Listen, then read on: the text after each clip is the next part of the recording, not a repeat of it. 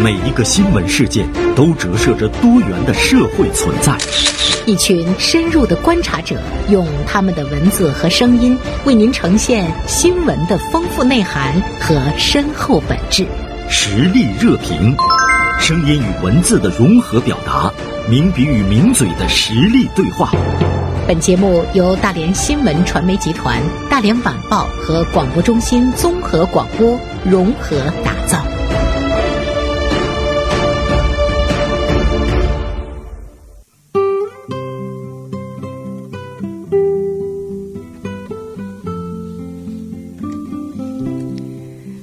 北京时间十二点三十一分，欢迎大家和我一起进入到今天的实力热评。我们今天的嘉宾呢是大连晚报名笔视线今天的执笔人常华。中午好，常华。你好，袁生。中午好。你好，看到你写了这样的一篇文章，关于逆向考研的哈，嗯我觉得你后面那四个字特别好，正向人生。对，嗯嗯，他这个就是也是对应了一下，一个是逆，一个是正嘛。对，嗯，呃，你是怎么关注到逆向考研的呢？嗯，还是跟孩子上学有关系 啊，对，是吧？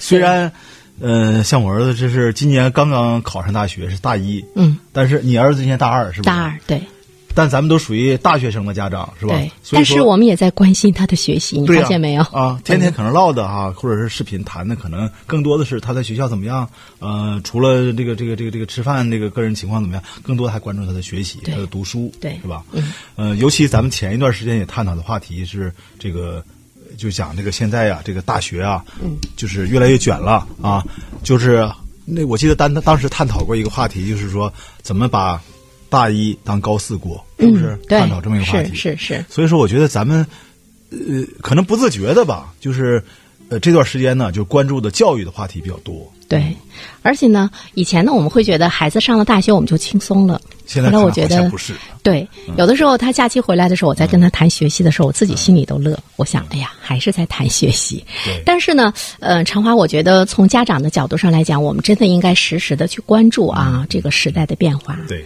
包括呢社会中呃发生的一些趋势。完了之后呢，我们能不能站在一个嗯跟孩子相比来说更高更远的这个角度上，对来来对他会有一些指导，是或者是一些疏导哈。我觉得这个呢是我们家长必不可少的。对。对，我觉得这个袁生你用了两个词儿哈，一个指导，一个疏导，我觉得特别贴切。嗯，呃，指导呢，我觉得就是说，呃，首先呢，要求我们家长需要与时俱进，对，对吧？对你得有那个能力。哎，不是，于是就是说什么呢？一是有人，另外可能更多的是需要你对这个当下的这种那个呃中国教育的现状啊，保持一个常态的关注。是啊，就是不是说我们的孩子送到大学校园里面，嗯我们就完事大学了，完事大吉了，我们就可以，孩子也放飞了，我们也放飞了。对呃，更多的呢还是关注他的一个继续教育的这么一个过程，对，是不是？嗯。而且我们现在看到呢，其实孩子们都要呢走考研这个道路。对，就是这个本科生已经是普通劳动者了，嗯所以考研好像就跟我们当年上大学一样，就是你你你必走的这样一个道路。考研成为一个必过的一个门槛儿。对，那么说到这个逆向考研，说到逆向的话呢，顾名思义，就是你你由高处向低处走了是。以前的考研规律不是这样的，以前可能是人往高处走嘛，是吧对？越往我可能是一般的学校，我可能考一个二幺幺九八五的学校。对我二幺幺九八五的学校，我还不知足，我还要考一个重点的那个名牌大学，更好的是不是？对，它是过去是一直往上走，对但是为什么就是现在形成一个逆向的这样一个考研的趋势？嗯，那么我想可能是不是根据跟这些年吧，嗯。啊，整个考研的这个太卷了有很大的关系，对，是不是？你就是想一下，我觉得你刚才说这个现象的时候，我头脑中就就出现了一幅这个画面，就是大家都在往上聚，嗯对。都在往上聚，对这个时候你就会感觉最顶部，哪怕我们不说清华北大吧，就是嗯。九八五、二幺幺这些学校，它的这个竞争力就会特别特别的激烈。是有很多的孩子呢，他是想通过考研来实现呢一种这个逆袭的啊，嗯对啊、都是想往上考，对嗯，所以说，你看这个为什么就又关注这个话题？因为正好现在又开始这个研究生报名阶段了，是吧？对，十月五号就报名了，对呀、一到过了十一啊，嗯这个整个这个高校的这个呃应届的大学毕业生啊，就开始这个。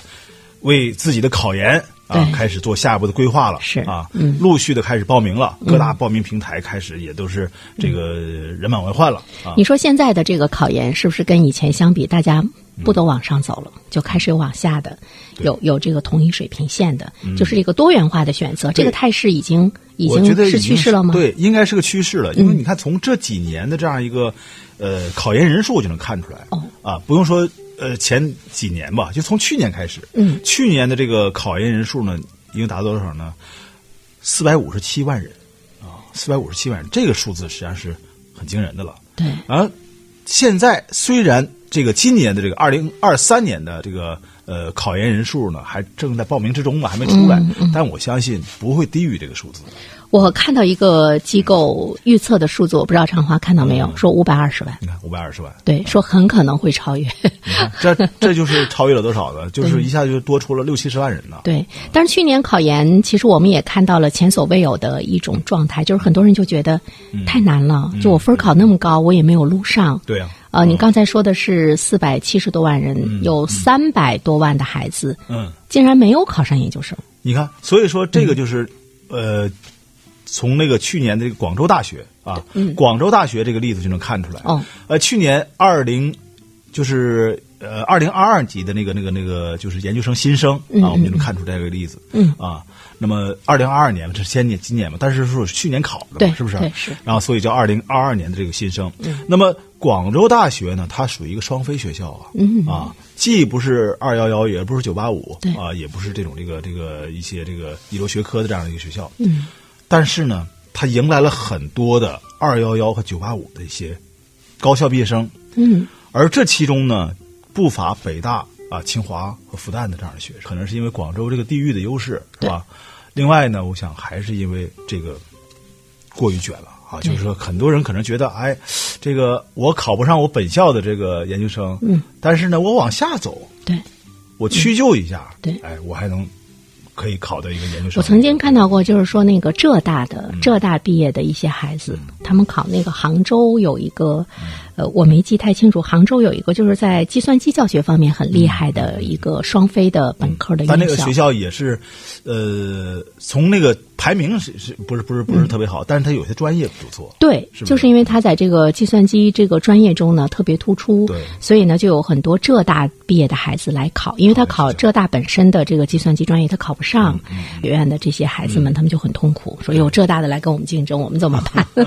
对，他肯定就往下卷了嘛，所以说导致这个这个越往下的这个学生，他考的难度越大了吧？嗯，是不是？嗯，就这个已经是趋势了啊，包括清华北大的孩子们都开始呢转变观念，但是在这里面可能也会涉及到一些，是不是也是清华北大学习不好的孩子选择往下走呢？那那肯定是这样的，嗯对。嗯那个，但是你想，那个拔尖的肯定还是希望在这个名校继续攻读嘛，不是，嗯，但是呢，就你刚才说到了一个地域的问题，嗯。呃，我觉得这个是不是也是一个主要的原因？比如说，我们大连如果出现了，嗯。哎，那个这个双非的学校，甚至于我们的理工，对。呃，我们的这个嗯海事，也有了清华北大的孩子来考研究生，嗯，它就是真正的体现了呃那种逆向和地域没有关系。对对，是吧，？其实我今天看了一条新闻，就是有很多那个热点区域的，嗯，呃，长三角、珠三角，就是南方的，呃，包括呢是上海、北京的这些热点的城市的，呃，这些学校普通的本科，嗯。他们因为他们的地理的优优势对。就迎来了很多的优秀的学子对。考他们的研所以说，他这个刚才我们讲那个倒流这种情况，嗯。可能倒流更多的是往这个珠三角，嗯对。或者是呃长三角，是啊、这个对这样的一些这个双非的高校多一些。是是是，嗯那么呃，我们看这个问题呢，就是说这个这个为什么出现这种逆向考研的情况呢？嗯刚才不讲了，可能是因为这个报考的人太多了，对啊。那么呃，出现这种倒研的倒流的情况，还有很多可能是每个高校啊、嗯都有这个保研的名额。是吧？嗯啊尤其是九八五的一些好学校，保研名额可能更多，可能一般的呃普通的学校可能百分之几、嗯百分之三四、百分之五六，可能也就这样了。嗯，但是呢，可能好的学校，九八五的学校可能百分之二十、三十甚至更多，对对对是吧？是是那么呃，虽然是这样的一些名牌的学校，好的学校，它可能保研率比较高啊，能达到百分之二三十。嗯，但是呢，肯定是有人吃不到这样蛋糕的，吃不到这样蛋糕的一些重点高校的学子怎么办？嗯，他就得往下走。对，他为了考取这个研究生的这个这个学历，他就得往下走了。是啊，是，嗯，这就是形成了倒流的情况。另外一种情况，对，所以我们现在看到呢，呃，大家的这样的一种选择已经是趋已经是趋势了，因为我们刚才说你你必须得有一个研究生这样的一个学历，对，那么你像去年的这样的激烈的竞争，其实我觉得会给大家带来很多冷思考，比如说。我都去到那个热门学校，结果我没考上，我考的分那么高。去年有考这个四百多分的，就是他最后呢，他也也没有考上哈。所以呢，大家就开始有了冷思考，就我能不能寻找其他的一些这个道路？不管什么学校，最终我有一个研究生学历啊，我觉得这个就让这个分流的多元化就开始形成。所以说，你看，像这个讲我们讲这个呃逆向考研，嗯，那么从逆向考研这个词儿，嗯，就能看出社会上对这个这个现象的一种。不解吧，或者不理解吧？是对，说是不是我如果北大的这样的一个学生，怎么会回头就是这个屈就了啊？一个普通的一个广州大学了，哎，当普通去普通的一个学校去读他的研究生呢？就是说，你你觉得社会的接受的这个程度，其实现在还不是很高，对，还不是很成熟。它这里面肯定就是从这个词本身上啊，可能就透露出一个这种哎。考生们渴望上岸这种急切，那么对这个呃社会来讲呢，他这种唯学历论这种呃无奈，是不是？对对。但是呢，我想啊，嗯，那么今天我们既然交这个题目，所以在这儿我想问你一个问题。嗯，我知道这个长华的孩子非常优秀哈，在上海的一所九八五呃院校呢在读书。嗯，你有这种心理准备吗？或者你跟孩子有过这种探讨吗？我们之间也有过沟通啊，去考这个非非双流的这样的，但是肯定先先。因为毕竟大一嘛，是吧？我们还可以有有很多努 努力的时间，还有努力的空间嘛。嗯，对。但是我想，这个就像你说的，呃，一个是指导啊，一个是疏导。对吧？嗯，指导呢，是我们肯定是一个让他那个那个继续往高处走，对这个很现实。但是疏导就是这个问题了，就是如果他面临着学校特别激烈的竞争，特别激烈竞争，而他呢又是说这个处于一个中下这样一个一个一个一个一个一个层面，嗯，那么我们也就不要这个这刻意的对，就别给孩子逼到那个太多那么压力了。对，那么我们可以考其他学校研究生也未尝不可呀，是不是？那么长华就是当有一天这样的事情真的发生的时候，同事问你说：“哎，孩子大学毕业了，考哪儿了？”你就哎呀，你的本科的时候我我非常自豪，研究生的时候考了一个非双一流的，你你会不会觉得说出来大家不理解？呃，我想啊，这可能也是现在就是今天我们探讨这个这个这个话题社会心理哎，社会心理就是一个逆向考研、正向人生这么一个话题。为什么呢？就是说现在你看逆向考研真的。不一不一定全是对这种社会的现实的这种无奈，对他还有很多呢，是什么呢？嗯，很多孩子呢，就是选择逆向而行啊，他实际上就是说，哎，他看重的是什么呢？一些一般的高校啊，看似可普通双非的这样高校，但是他有好的专业，嗯，哎，这些专业呢，可能在这个呃整个这个这个行业里面啊，还是趋于前列的，甚至是一流的，嗯嗯，哎，那么这些孩子呢，可能。如果我要北大的，我可能不一定考上他们这个这个这个这个学校的更好的专业了。对，哎，那么我可以考这种那个双非学校的，或者是呃一般高校的这种这个好的专业，嗯，甚至一流的专业。就是在业内呢很知名，有很多的单位，他直接是冲着这个专业到学校去招人的。是是是，对对对。那么这样，对于这些孩子来说，那么与其说刚才讲了是这个为了上岸啊，我想倒不如说他是为了到一个更宏阔的水域中去游泳去。嗯嗯。或者是呢，就是他真的能学到东西。对，你比如说到我们这样的单位来，呃，你是找一个这个北大的呃学什么什么专业的，还是呢这个中国传媒大学的学什么什么专业？可能我们觉得更对口的是中国传媒大学。对，你看中媒中国传媒大学它是二幺幺是吧？北大是九八五了，对对对，嗯，哎，但是呢，可能从这个专业的从专业的角度来讲，中国传媒大学这个新闻可能是最好的了。嗯啊，他这个专业可能在全国也排第一的。对，另外你看，我们有很多的那个财经大学，它都不是九八五。是啊，你像上海上海财经、上财、上财、央财什么的，对。但是呢，你看银行啊、金融机构招聘，它肯定是要到这样的单位。所以说，这这几年这分儿也水涨船高嘛。对，是是。那么我们从还是讲这个逆向考研，那从这个情况来看呢，就是还会发现一个什么正向效果呢？嗯，就是这种情况，我觉得逆向考研它带来的一个正向的效果，将会是中国研究生教育的这种多元化啊。你看，报考双非啊，给这个考生们啊更多这个更上层楼的机会。对那么同时呢，也给了双非高校啊获取这个这个生让他这个生源多元性、啊、优秀的生源、对 这种它这个这个这个保证他这个生源可以多样性了。对对对。哎，同时呢，也进一步激励了他这种学科的建设。嗯，那么你看，这个如果这学生都纷纷用脚投票的话，嗯。啊，哎，以正向呃逆向考研的方式啊，向这个热门强势的专业，嗯。这有靠拢。那他也会，哎，你你刚才就是说、说那个，他会激励高校的这个学科的建设。建设对。那么高校呢，他为了吸引更好的学子，他会在他的优势学科上是下功夫的下功夫去打造。对呃，那这样的话呢，就是我们一些学校，你就可以有北大、清华的学子到这儿来考。我曾经听到一位大连理工的呃一位老师说，他特别发愁，他说、我们的研究生远远不如本科生优秀。嗯所以我带研究生的时候，我有时候在想，他们怎么那么笨呢？嗯啊，一打听都是从哎，就是肯定要要要比理工更低的对、啊对对是对。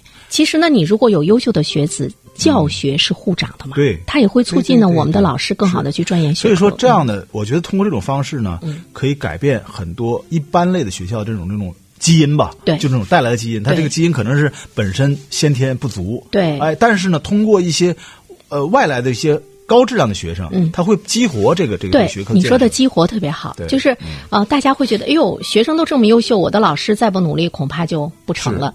但在这里面，恐怕还有一个现实的问题，就是说，我们的社会怎么样去转变观念？比如说，我们的招人单位是。你怎么样去转变观念，他才能够呢让这种现象真正的呢是普及化。对。因为最终我们的孩子是要走向市走向社会的，对啊。对。所以说。这个就是我们现在这些学生，他不管他是这个什么出于他什么样的心理、嗯啊，是我我为了这个这个拿一个学历啊，不管上什么学校，我不挑不拣，我选了一个学校，嗯还是说其他的，但是我觉得从无论从哪种，我们都能看到一些正向的东西。嗯，那么正向呢，就是说一个是体现这种这个学科的这种这个呃学生的这种生源多元化，另外呢，也促进了这样一些呃大连呃这这这个这个。中国的一些普通的一些高校的这种这个迅速的成长，嗯嗯嗯我觉得这未尝不是一件好事啊。对，那么你说从这个用人单位的角度上来说的话，嗯。呃，你如果不是那种纯粹的唯学历，比如说一定要看他的这个出身，对你一定会觉得北大出来的研究生一定要比大连理工出来的研究生要强，嗯。就是就是你你要摒弃呢这种观念对，要看一看呢，呃，他的这个学科在这个行业中是不是很强势的，而不是更多的去关注他的这个学校，对它这个牌子牌子，我觉得这个呢是需要我们用人单位来这个转变观念的，对，这个样的话，嗯。嗯，这个肯定是要需要时间的。啊对对对对，但我想哈，这个肯定将来是一个社会的一个趋势啊，对对嗯，用人单位的一个趋势。是嗯。呃，所以呢，在今年的这个报考中，我们来看一看最终的结果吧。嗯如果是说很多人他都开始在这方面进行了嗯、更多的一种思考的话呢，嗯按理来说，研究生的考试不应该有那么多的这个呃嗯落榜的。但是你如果都集中在那种高端的学校，你肯定是肯定对对吧？所以会出现二战、三战更多的对。二战、三战本身呢，我觉得对于年轻人来讲，其实是一种自信心的打击。对，大家会在想说，我怎么就这么笨呢？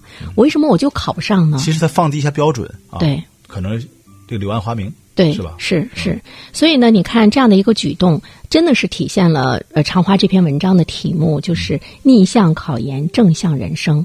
它给每一个人的人生带来了更多正向的一种这个激励哈、同时呢，也会给我们的社会。学啊。学科建设，嗯。包括社会，也会带来很多正向的一种用人的观念。是，嗯，我们期待啊，就是当我们的孩子面临着这样的问题的时候，其实我们也也是要更好的来调整心态。是是我现在心理上已经有了这个准备，但我还没跟他说，看看他的情况怎么样我们也？不就不会不会轻易的给他泄劲的啊，对对对对对还是让他往往上往上走啊。对对但是呢，就是还是刚才你说的一个指导一个疏导啊，对这是我们家长要做的。对，是，咱俩一起加油。